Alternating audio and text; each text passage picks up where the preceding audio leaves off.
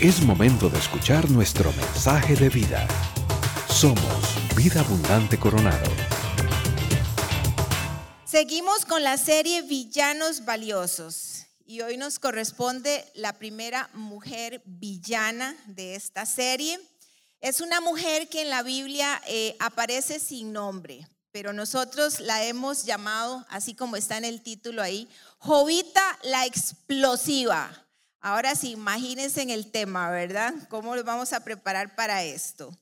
La historia está llena de villanas que conmovieron al mundo. Vemos que, por ejemplo, Cleopatra era una mujer muy hermosa y ella fue acusada pues de matar a sus hermanos con tal de obtener el trono de Egipto. Lucrecia de Borgia también fue famosa por maldecir y envenenar a todos sus enemigos. Entonces la mujer no tenía enemigos y el que era enemigo se hacía amigo seguramente, ¿verdad? Con tal de que no lo mataran. María I de Inglaterra, conocida como María la Sanguinaria, imagínense, esta mujer condenó a la hoguera a más de 300 religiosos en aquella época. Yo no me, no me imagino los maridos de estas mujeres, ¿verdad? Cuando tenían que, llegaba la noche, seguro dormían con un ojo cerrado y con el ojo así abierto, ¿verdad? Porque era como, como dormir con el enemigo. Nosotros estamos familiarizados con este tipo de mujeres, tanto así que una telenovela, ¿verdad? No es tan buena si no tiene una villana que le haga justicia. ¿Y qué me dicen de las películas? Pues siempre hay villanos en las películas, incluso algunas películas tienen el nombre de sus villanas, ¿verdad? Nuestro villano favorito, ese es un villano diferente, ¿verdad? De repente. Pero hay villanas que vamos a recordar ahorita cómo actuaban esas villanas y qué había detrás de esas villanas. Aquí tengo tres que les voy a presentar. La primera de ellas es esta, es maléfica, la rencorosa. ¿Recuerdan lo que ella decía? Decía, vaya, vaya, ahora es mi turno de concederle el don a la princesa Aurora. ¿Se acuerdan de Maléfica? Excelente, ¿verdad? La actriz súper buena. Y después, ay, aquí se me cayó una. Tenemos esta otra. Esta era un poquito excéntrica, digo yo, ¿verdad? Porque era una ambiciosa. Y esta decía, me encantan las pieles, vivo por las pieles. ¿Qué mujer no ama las pieles? Y quería aniquilar a todos los perritos dálmatas del mundo con tal de obtener las pieles. Y esta otra que tengo por aquí, esta era una envidiosa. Esta pasaba diciendo, patético, pobres almas en desgracia. Y se la pasaba cantando porque quería ser igualita, ¿verdad? A la sirenita. Pues bien, si nosotros hacemos un psicoanálisis de estas villanas, vamos a ver que el ansia de poder, de control, la envidia, el odio es el común denominador en todas ellas. Pero fíjense que la Biblia también cuenta con este tipo de personajes. Si usted conoce la única aparición de Jovita en la Biblia, probablemente también la tenga en la lista negra eh, ahí porque realmente fue una catalogada una villana y por eso está acá este fin de semana. Esta Jovita dijo algo como esto. Todavía mantienes tu integridad, maldice a Dios y muérete. Eso fue lo que le dijo a su esposo. Wow. Las palabras llenas de amargura, de dolor, de enojo de doña Jovita, sin duda alguna nos impactan. Así que mejor vamos a orar, ¿verdad? Para poder asimilar todo esto. Nos ponemos en manos de Dios. Señor, agradecidos contigo, estamos en esta mañana celebrando juntos aquí tu nombre, Señor. Hemos adorado, hemos exaltado tu nombre y ahora, Señor, nos preparamos para recibir de tu palabra, Señor. Disponemos nuestro corazón. Rogamos, Señor, que aquietes nuestro espíritu, nuestros pensamientos, Señor, para recibir tu palabra, Padre Celestial, que es poderosa, que es eficaz, Señor. En el nombre de Cristo Jesús te lo rogamos. Amén y amén. Bueno, para aprender de esta villana lo vamos a hacer a partir del contexto familiar. ¿Quién era el esposo de Jovita? Job, claro que sí. Dice Job 1.3 que entre todos los habitantes del oriente era el personaje de mayor renombre. Así que Jovita está casada prácticamente con un príncipe de dedicarle una canción, yo creo que Jovita se pasaba cantándole, eres mi persona favorita. Y seguro se pasaba diciéndole, Jobcito, tú eres mi persona favorita. Pero bueno, en el capítulo 29, que es un capítulo clave para nosotros, nos da una idea de cómo era la vida de esta pareja, la vida de Job, la vida de esta familia. En estos versículos nos dice, y voy a hacer un resumen, dice que el favor de Dios estaba sobre la vida de Job. Esto quiere decir que cuando Jobita conoció a don Job, Job era un bendecido del Señor. La gracia de Dios estaba sobre él. Además nos dicen estos textos que Job se lavaba los pies con leche. Imagínense ustedes, me imagino que Jovita también era una leche seguro especial, ¿no? O sea, aquellos pies no creo que tuvieran así como callos y estuvieran duros, seguramente eran bien suavecitos, ¿verdad? Muy delicados. Dice también este texto que él era parte del consejo de la ciudad que los jóvenes, los ancianos y que inclusive los nobles lo respetaban. O sea, el hombre era bien, bien reconocido en su comunidad y junto con su esposa pues eran muy respetados. Cuando Javier logró sacar su maestría, yo me sentí muy orgullosa de él. Así que yo me imagino que doña Jovita, cuando caminaba así del brazo ahí por el pueblo, ¿verdad? Con don Job, se sentía muy orgullosa de su esposo. Y es que cuando uno se casa, uno se siente como el hombre, la mujer más afortunado del mundo. Así que yo me imagino que los señores jovitos se sentían muy afortunados el uno del otro. Job era el marido perfecto, el marido ideal. Y este marido ideal, lleno de tanta sabiduría, no podría haber escogido mal a su esposa. Así que por deducción lógica, consideramos y concluimos que Jovita era una mujer virtuosa, una mujer de fe. Pero también sabemos que el carácter se prueba en los momentos de crisis, en los momentos de dificultad. Así que, ¿qué me le pasó a doña Jovita? ¿Por qué su reacción tan violenta? Muchos dirán tal vez es que ella no pasó la prueba de amor en tiempos de adversidad. Pero bueno, vamos a ver los hechos en que se encuentra la realidad de esta pareja, la realidad de Jovita, la realidad de la familia de Job.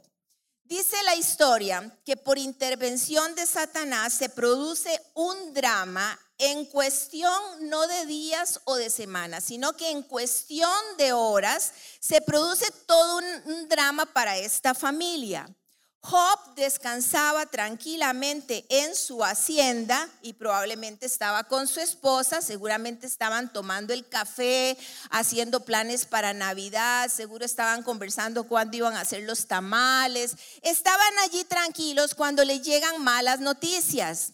Llegó el primer sirviente y le dijo que habían matado a todos sus pastores y que se habían, se habían llevado todo el ganado. Este hombre no había terminado de hablar cuando llegó otro que le dijo que un fuego había acabado con todas las vaquitas que habían quedado.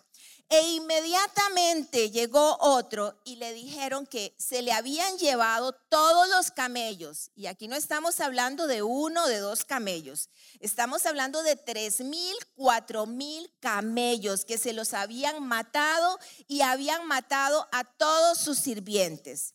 Y la cuarta noticia fue la más dolorosa. Sus hijos y sus hijas estaban disfrutando una cena en la casa del hermano menor cuando dice que todos murieron a causa de un terremoto. Nada le quedaba ya por perder. Y Job comprende que el ser humano viene al mundo y sale de él sin ningún bien terrenal. Y ahí pronuncia estas palabras increíbles. Desnudo salí del vientre de mi madre y desnudo he de partir. El Señor ha dado, el Señor ha quitado, bendito sea el nombre de Dios. Qué tremendo, ¿verdad? Job y Jobita habían sufrido cuatro pruebas, pero llegaba otra prueba ahora, la enfermedad. Dice que a él se llenó en llagas totalmente, desde la coronilla de la cabeza hasta la punta de los pies. Estaba absolutamente lleno de llagas. Y en estas condiciones es cuando doña Jovita interviene y está allí con él. Y no llegó y le dijo, amor, te voy a hacer unos pañitos de agua tibia para calmar tu dolor. Amor, te voy a poner un poquito de calamina para quitarte estas llagas. No, esta mujer pronunció las palabras que antes dijimos. Es preciso tener en cuenta que doña Jovita había pasado exactamente por las mismas calamidades, por los mismos sufrimientos que su marido, excepto por la enfermedad. Sus palabras revelan varias cosas que Jovita olvidó en medio de la adversidad y que hoy nosotros necesitamos tomar para echar para nuestro saco. Aquí vamos con la primera cosa que ella olvidó. Lo primero que doña Jovita olvidó es algo muy importante. Ella olvidó que Dios es soberano, que nunca sabemos con antelación los planes de Dios para nosotros. Proverbios 27.1 dice, no te jactes del día de mañana, porque no sabes lo que el día traerá. Job y su esposa no tenían la más mínima idea de lo que iban a vivir. Esa mañana amaneció soleada, probablemente igual que cualquier mañana, compartieron el desayuno, disfrutaron, se dieron besitos, ¿verdad? Mi persona favorita, se abrazaron, estaban conversando. La noche había transcurrido como cualquier noche, no hubo ningún aviso, no les dejaron un papelito en la refrigeradora advirtiéndoles de lo que iba a pasar. Lo único que se veía ahora en el panorama era destrucción y muerte total.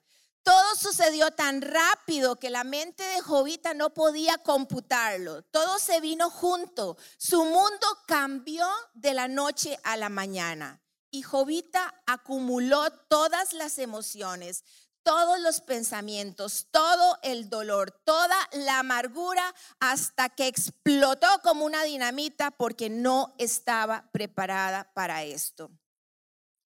Usted y yo debemos aprender de esto. Nosotros caminamos por fe, no por vista. Caminamos por confianza, no por tacto, porque nadie sabe lo que hay en los planes de Dios. Santiago 4:13 dice, ustedes que dicen, hoy o mañana iremos a tal o cual ciudad, pasaremos allí un año. En el contexto nuestro sería como en Navidad vamos a hacer una cena y vamos a celebrar con toda la familia y vamos a ir a la playa o vamos a ir a la montaña y vamos a hacer esto y vamos a hacer lo otro. Haremos negocios y ganaremos dinero. Y eso que ni siquiera saben qué sucederá mañana. Dios sabe todo con antelación, pero Él no está obligado a advertirnos a cada uno de nosotros. Lo que nosotros sí podemos estar seguros es que nuestro Dios sabe lo que es bueno para cada uno de nosotros.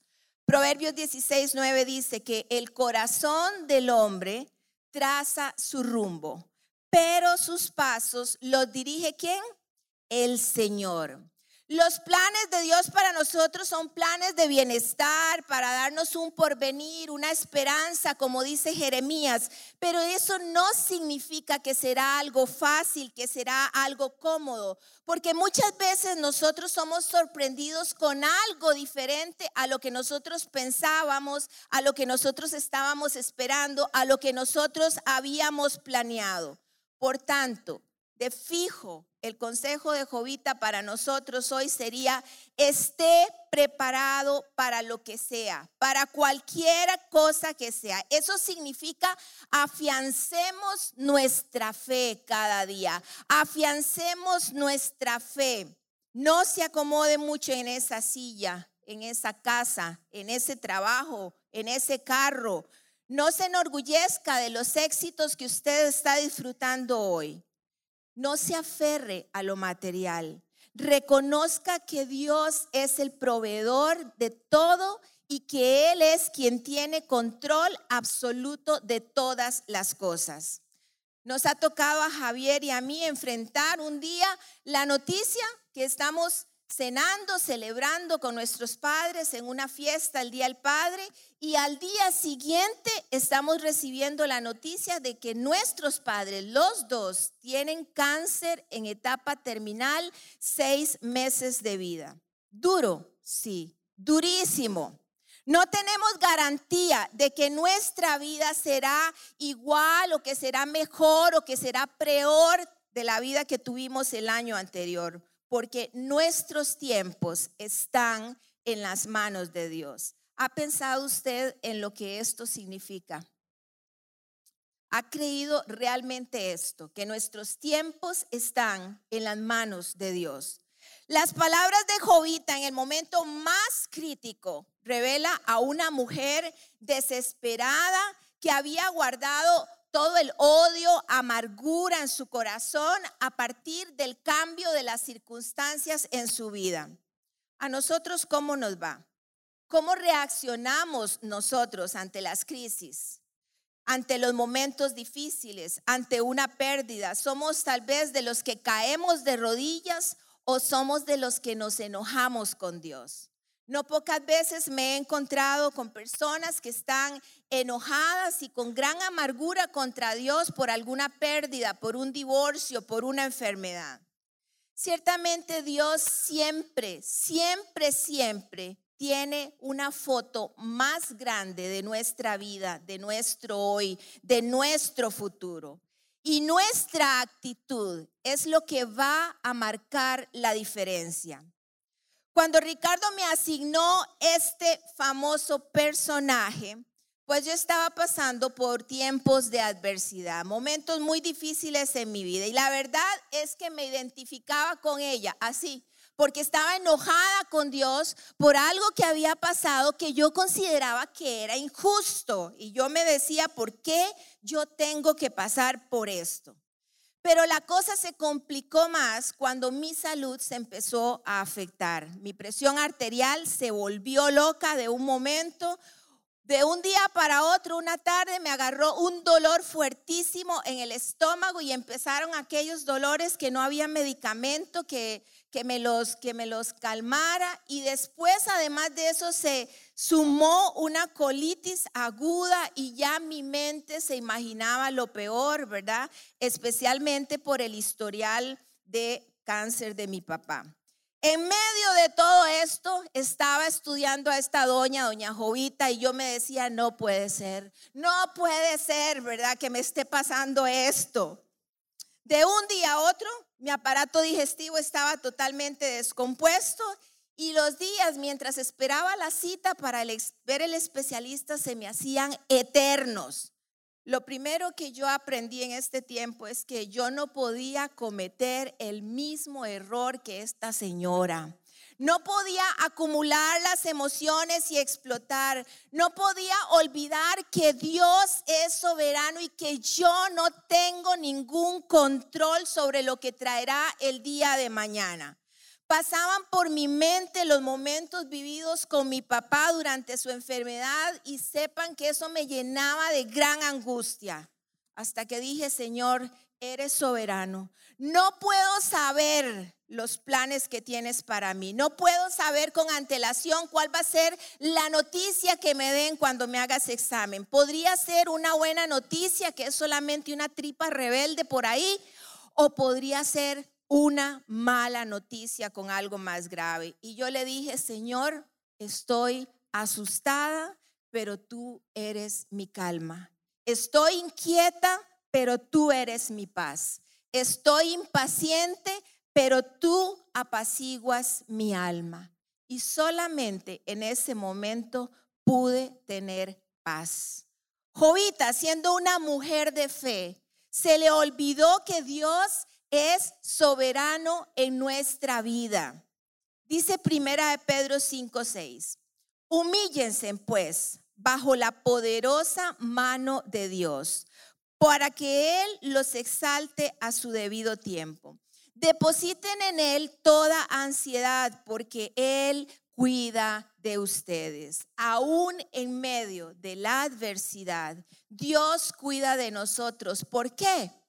Porque Él es Dios y punto.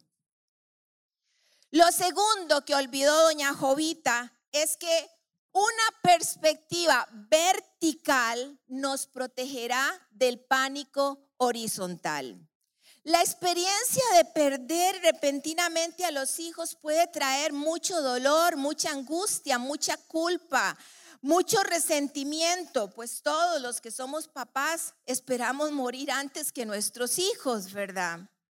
Como padres, uno incluso está dispuesto a tomar el lugar de un hijo cuando un hijo está enfermo. Estoy segura que ustedes padres se identifican con esto. Cuando uno de mis sobrinos se le declaró diabetes, cuando estaba niñito, diabetes infantil, y estuvo en el hospital, yo recuerdo a mi hermana al lado de esa cama rogándole a Dios que por qué no era ella, que por qué no había sido ella, ¿verdad?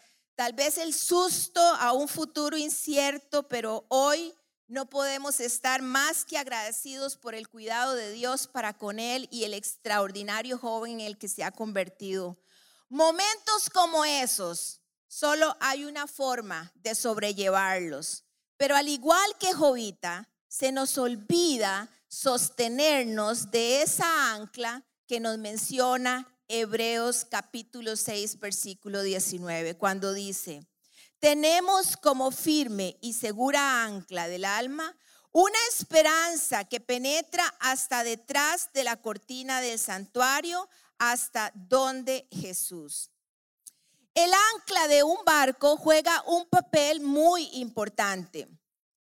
Es la que sostiene firme y seguro a un barco cuando hay mal clima. Y cuando el clima, la tormenta ha pasado, el barco puede continuar hasta su destino. ¿Quién dice Hebreos que es nuestra ancla, esa ancla de nuestra alma? Cristo Jesús. Jesús solamente en Él es donde nosotros podemos estar confiados. Es solamente en Jesús cuando nosotros podemos pasar la tormenta, cuando la adversidad no nos toca, cuando podemos encontrar paz, donde podemos encontrar seguridad. Es en Él nada más, cuando nosotros estamos acá, cuando nosotros podemos asegurar que podemos continuar nuestro destino para poder llegar a este final que es el que nos corresponde, el propósito de Dios. Pero para estar aquí solamente hay una perspectiva. Yo no puedo estar aquí viendo horizontal o viendo hacia abajo. Solamente en una perspectiva vertical, cuando estoy viendo al Dios, al único, al invisible, al santo, al creador, al poderoso, al que tiene el control de absolutamente todas las cosas, cuando yo estoy en esta posición, entonces mi perspectiva horizontal de todas las circunstancias, de todas las cosas que me están pasando, va a cambiar solamente allí. Porque el dolor, la angustia, el enojo, la amargura nos pueden llevar a nosotros a perder el control en los momentos de crisis, en los momentos difíciles en nuestra vida. Jovita explotó con semejante consejo a su amado esposo, a su persona favorita, le dijo estas cosas. ¿Cómo actuamos nosotros? Creo que no somos tan diferentes a Jovita. El manejo de las emociones es fundamental en los tiempos de crisis. A diferencia de Jovita, su esposo se colocó emocionalmente en una posición vertical. Job no negó la realidad.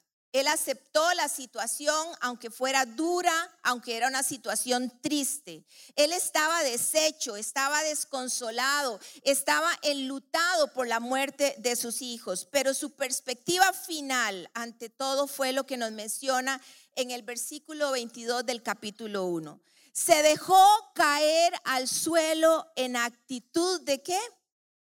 De adoración. Su perspectiva vertical es clara, es valiente. Nada de lo que sucedía en el plano horizontal pudo quebrar la fe de este hombre. Nada de lo que sucedía en el plano horizontal hizo que él cayera en pánico.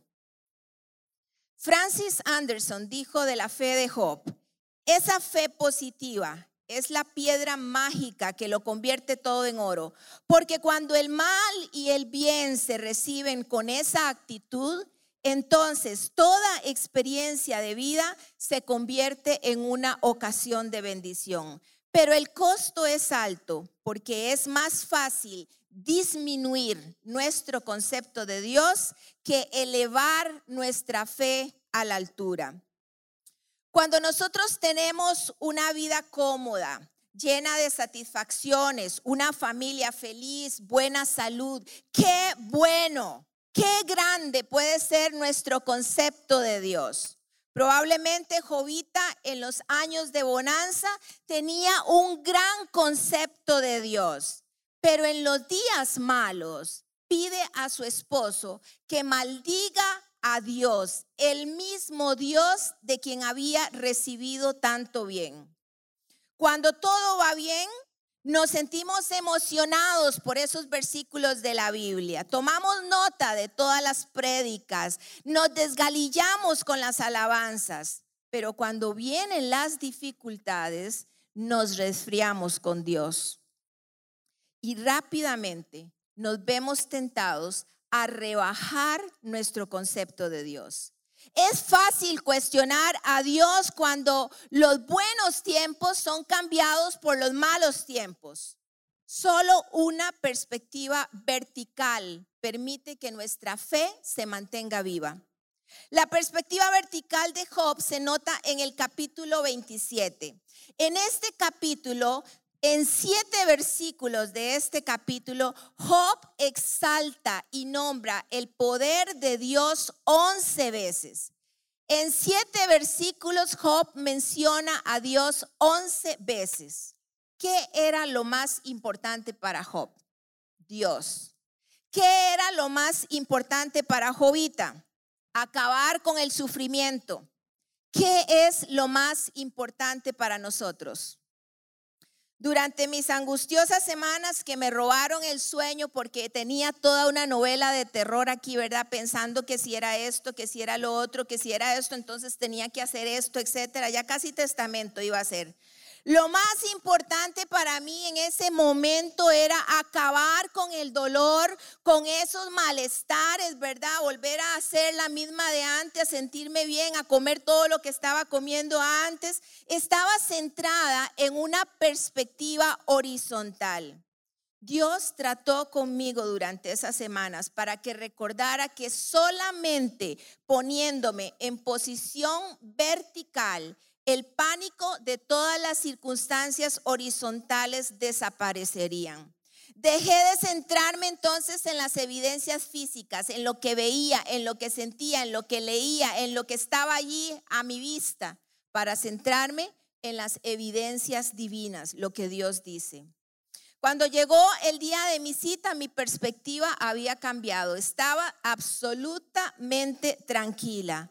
Porque cuando estamos en perspectiva vertical, el temor se va. Les cuento que pasé Riteve con unas faltas graves, ahí más o menos, unas faltas leves, gravillas que tengo que cuidar porque tengo una gastritis importante que debo cuidar, pero todo salió bien. Dios es soberano y mantener la perspectiva vertical nos mantiene a salvo del pánico horizontal. Lo tercero que olvidó doña Jovita es que criticar es el deporte favorito de la mayoría. La Biblia muchas veces nos habla a nosotros de cuidar nuestros pensamientos porque de ahí vienen las acciones y muchas veces nos arrepentimos de las cosas que hacemos.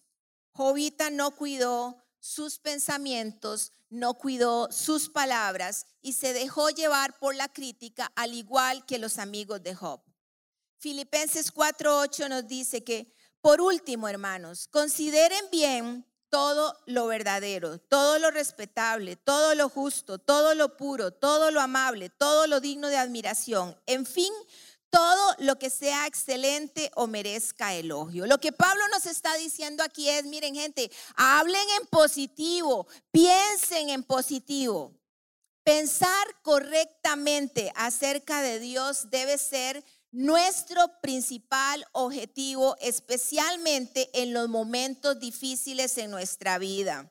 Por eso la memorización de las escrituras es tan importante, porque no podemos pensar más correctamente acerca de Dios que cuando citamos su propia palabra. Cuando yo era niña yo pensaba que Dios era un viejito de muchos colores con una barba muy larga. ¿Cuál es el concepto que usted tiene de Dios? ¿Qué le viene a la mente cuando piensa en Dios? ¿Lo ve como aquel que le da la vida? ¿Como aquel que le soluciona los problemas? ¿Como aquel que cuida de sus hijos y de su trabajo? ¿O lo ve como alguien distante, desconectado de su vida, de su familia, de este mundo? Nuestro concepto de Dios es crucial porque esto determina nuestra manera de ver la vida, determina nuestra manera de hablar y nuestra manera de comportarnos. El concepto de Dios que tenía Jovita era muy diferente al de su esposo. Al igual que ella, Job estaba sufriendo. Pero su concepto de Dios es lo que lo hace seguir adelante. Él no se deja llevar por las críticas de sus amigos y de su esposa. Dice Job 27:3, que que mientras haya vida en mí y aliento divino en mi nariz, mis labios no pronunciarán maldad alguna, ni mi lengua proferirá mentiras. Jovita no logró tener dominio de su lengua en medio de la aflicción. La lengua sabemos que es uno de los músculos más fuertes de nuestro cuerpo y creo que Job también lo sabía. En el versículo 5 él, él dijo, jamás podré admitir que ustedes tengan la razón. Mientras viva, insistiré en mi integridad. Cuando nosotros tenemos un concepto errado de Dios, entonces es fácil criticar. A menudo nuestra frustración se convierte en enojo contra las personas que tenemos cerca, que normalmente son las personas que amamos, o en contra de Dios. El estar enojado con Dios es una respuesta muy común después de una tragedia, de una desgracia, de una pérdida. Mostrar esta emoción a Dios no es el problema. El mismo profeta Habacuc también hace una oración de enojo contra Dios cuando dijo, ¿hasta cuándo, Señor, he de pedirte ayuda sin que tú me escuches? Y ahí seguía la retajila de Habacuc. Me imagino que Job llorando con su cabeza entre las manos, ¿verdad? Estaba escuchando a Jobita. Usted y yo podríamos decir, yo jamás reaccionaría como Jovita, jamás le diría tal cosa a mi persona favorita o a Dios. Nunca le diría una cosa así. ¿Cómo puede llamarse esa mujer cristiana diciendo esas cosas? Si yo fuera Dios, seguramente la eliminaría. Esos pensamientos tal vez después de escuchar lo que Jovita dijo. Pero Job hace un llamado a su esposa. Él no le lanza una crítica irresponsable y llena de ira, sino más bien le lanza unas palabras de recordatorio de quién era ella en realidad. En el versículo 10 del capítulo 2, él le dijo, como suele hablar cualquiera de las mujeres fatuas, has hablado. Has hablado como si fueras una mujer insensata, como si fueras una mujer necia. Maldecir a Dios es un pecado y Job lo sabía. Sabía que su esposa no estaba conectando la lengua con el cerebro. Él no le dice, ay, Jobita, eres una necia. No. Eso quiere decir, actúas, estás hablando como si fueras una mujer fatua. Quiere decir que este no era el tipo de comportamiento de doña Jovita, pero en estas circunstancias está hablando como una mujer necia que no está pensando bien lo que está diciendo. Nosotros también hemos dicho cosas equivocadas o fuera del lugar. Nosotros, o al menos yo, también he respondido de manera incorrecta en situaciones adversas. A nosotros, o al menos a mí, también se me ha ido la lengua. Y cuando lo he hecho, sabía que lo estaba haciendo mal. Incluso pensé, uy, después me voy a arrepentir, lo voy a lamentar. Pero aún así, saqué todo lo que había por dentro sin ningún filtro.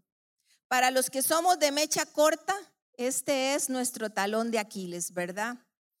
Hace unas cuantas semanas, por una situación X, me enojé, me enojé, me enojé tanto, tanto, tanto que dije de todo. Había perdido la perspectiva de la situación. Sabía que estaba haciendo mal. Herí a personas que amaba. Las circunstancias ciertamente eran complicadas, eran difíciles. De repente yo tenía la razón, pero mi conducta, mi forma de actuar, rebajé el concepto de Dios. No estamos exentos. El concepto que tenemos de Dios determinará la fuerza de nuestra fe y de nuestras palabras. Proverbios nos recuerda que en la lengua hay poder de vida y de muerte. Jovita nos recuerda que cuidemos las palabras, porque con ellas exaltamos a Dios o rebajamos a Dios. Por último, a Jovita se le olvidó también que cuando de bendiciones se trata, ¿quién es el experto? Dios es el experto. Nadie se compara con él. Llegamos al capítulo 42 del libro de Job y a partir del verso 9 se dice todas estas bendiciones. Dice que Dios atendió la oración de Job que Dios restauró la aflicción de Job, que aumentó al doble todos los anteriores bienes de Job, que bendijo el postrer estado de Job más que el primero, y que tuvo siete hijos y tres hijas, y que no había mujeres tan hermosas como las hijas de Job en toda la tierra, y les dio de su padre herencia entre sus hermanos. ¿Qué fue lo que hizo Dios en la vida de Job y doña Jovita? Cuatro palabras claves en este texto. Atendió la oración, restauró, aumentó y bendijo. Usted y yo probablemente estamos programados siempre para ver lo que no hay. En nuestra vida siempre estamos viendo el punto negro en la página blanca. Siempre estamos viendo lo que nos falta, lo que no tenemos. Siempre estamos viendo lo que no hay en lugar de ver lo que sí hay. Los noticieros nunca nos dicen que mañana nos van a dar buenas noticias, que mañana el día estará parcialmente soleado. Solamente escuchamos y estamos acostumbrados a lo negativo. Pero Dios no es así. ¿A quién bendice Dios? Fíjense en a Job. Y Job no era tan santico como creemos. Job se las traía. Vean lo que dijo Job. El mismo que maldijo el día que había nacido. A este bendijo Dios. En Job 3.1 dice que abrió Job su boca y maldijo su día. Y exclamó Job y dijo, que perezca el día en que fui concebido y la noche en que se anunció ha nacido un niño. ¿A quién bendice Dios además de Job? A Jobita, claro, la misma que le dijo a su marido que renegara contra Dios. Al final del libro de Job, este par son re bendecidos. ¿Quién entiende esta gracia? No la entendemos. No la entendemos. En la sociedad estamos acostumbrados que el que más tiene, el que tiene más poder puede aplastar al que menos tiene. Dios no es así. La gracia de Dios no funciona así. ¿Estás enfermo hoy? Voy a bendecirte. ¿Estás preocupado? Voy a solucionar. ¿Has metido la pata? ¿Te arrepentiste? Voy a bendecirte. Voy a bendecirte. Porque la gracia de Dios no depende de nuestras buenas obras. Ese día que me enojé muchísimo, que perdí los estribos, ¿saben una cosa? No merecía probablemente haber amanecido. No merecía estar aquí. Pero ¿qué creen? Dios me permitió amanecer nuevamente. Dios me permitió experimentar el amor de las personas a las que había herido. Dios me permitió reconocer mi error. Dios me permitió sacudir mi fe y reflexionar en el concepto que yo tenía de Él. Solo por esa gracia que nosotros no entendemos es que usted y yo podemos seguir adelante cada día. Cuando Dios bendice a Job y a doña Jovita, Él no está bendiciendo a un hombre, a una mujer perfectos. Él está bendiciendo a una pareja imperfecta. Es por su gracia que Dios nos bendice. Y lo hace la mejor forma posible siempre.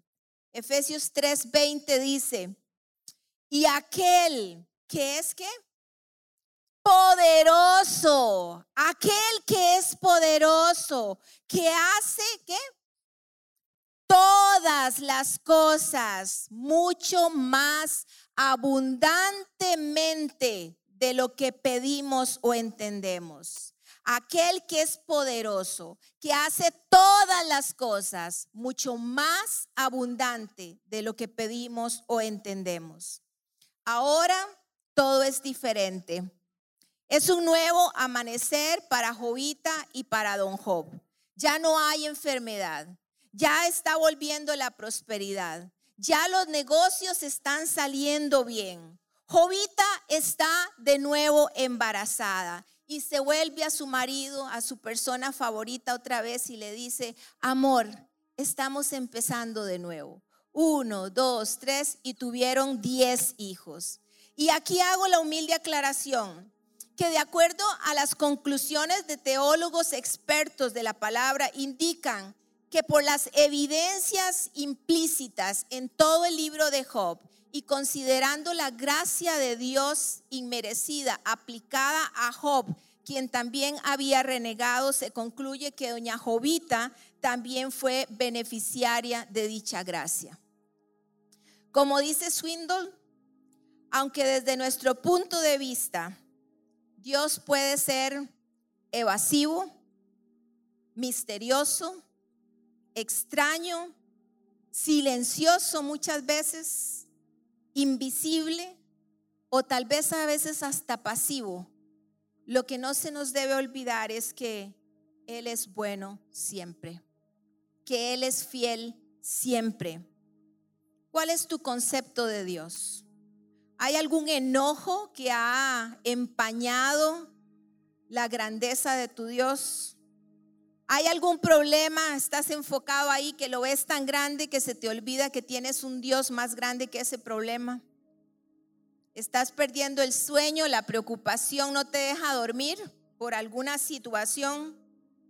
¿Has olvidado como doña Jovita tal vez que las palabras tienen poder? O tal vez estás muy cómodo en ese trabajo, en esa silla, en ese carro, en esos éxitos, pensando que todo es porque, uy, eres muy carga que no se nos olvide que Dios es soberano, que necesitamos siempre estar en esa perspectiva vertical para que ese temor horizontal se vaya. Las circunstancias tal vez no van a cambiar, pero esa paz que solamente viene de Dios y esa sabiduría que solamente de Dios la vamos a poder experimentar durante esos tiempos. Dios es el mejor, es experto en bendecirnos. Este fue nuestro mensaje de vida. Conózcanos en www.vida.cl. Somos Vida Abundante Coronado.